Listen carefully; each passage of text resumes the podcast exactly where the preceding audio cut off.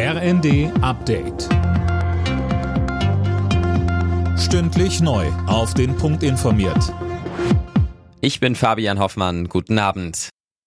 Die G7-Staaten sichern der Ukraine weiter ihre Unterstützung zu, solange die Ukraine diese braucht. Bundesaußenministerin Baerbock und ihre Kollegen aus den USA, Großbritannien, Frankreich, Italien, Japan und Kanada warfen Russland nach ihrem zweitägigen Treffen in Münster vor, die Ukraine in Dunkelheit und Kälte zu bomben. Und deshalb schnüren wir jetzt Winterpakete und liefern Generatoren ebenso wie Wohncontainer, Wasserpumpen und Sanitäranlagen.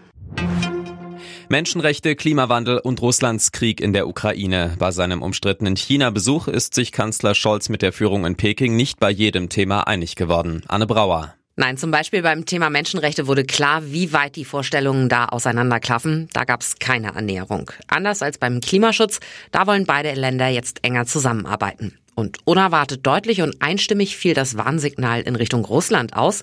Scholz sagte, Chinas Präsident Xi und er seien sich einig, atomare Drohgebärden sind unverantwortlich und brandgefährlich.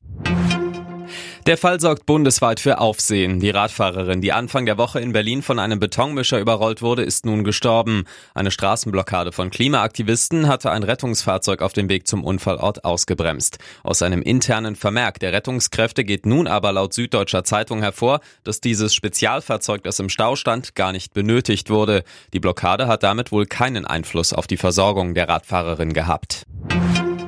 Die Ampelkoalition hat sich auf Änderungen beim geplanten Bürgergeld geeinigt, um die Union doch noch ins Boot zu holen. Geplant ist nun, dass erstmal doch darauf geachtet wird, dass die Heizkosten angemessen sind und nicht automatisch komplett vom Staat übernommen werden. Das ist einer der Kritikpunkte der Union, weshalb sie gedroht hat, das Bürgergeld im Bundesrat zu blockieren. Erstmal stimmt in knapp einer Woche der Bundestag ab.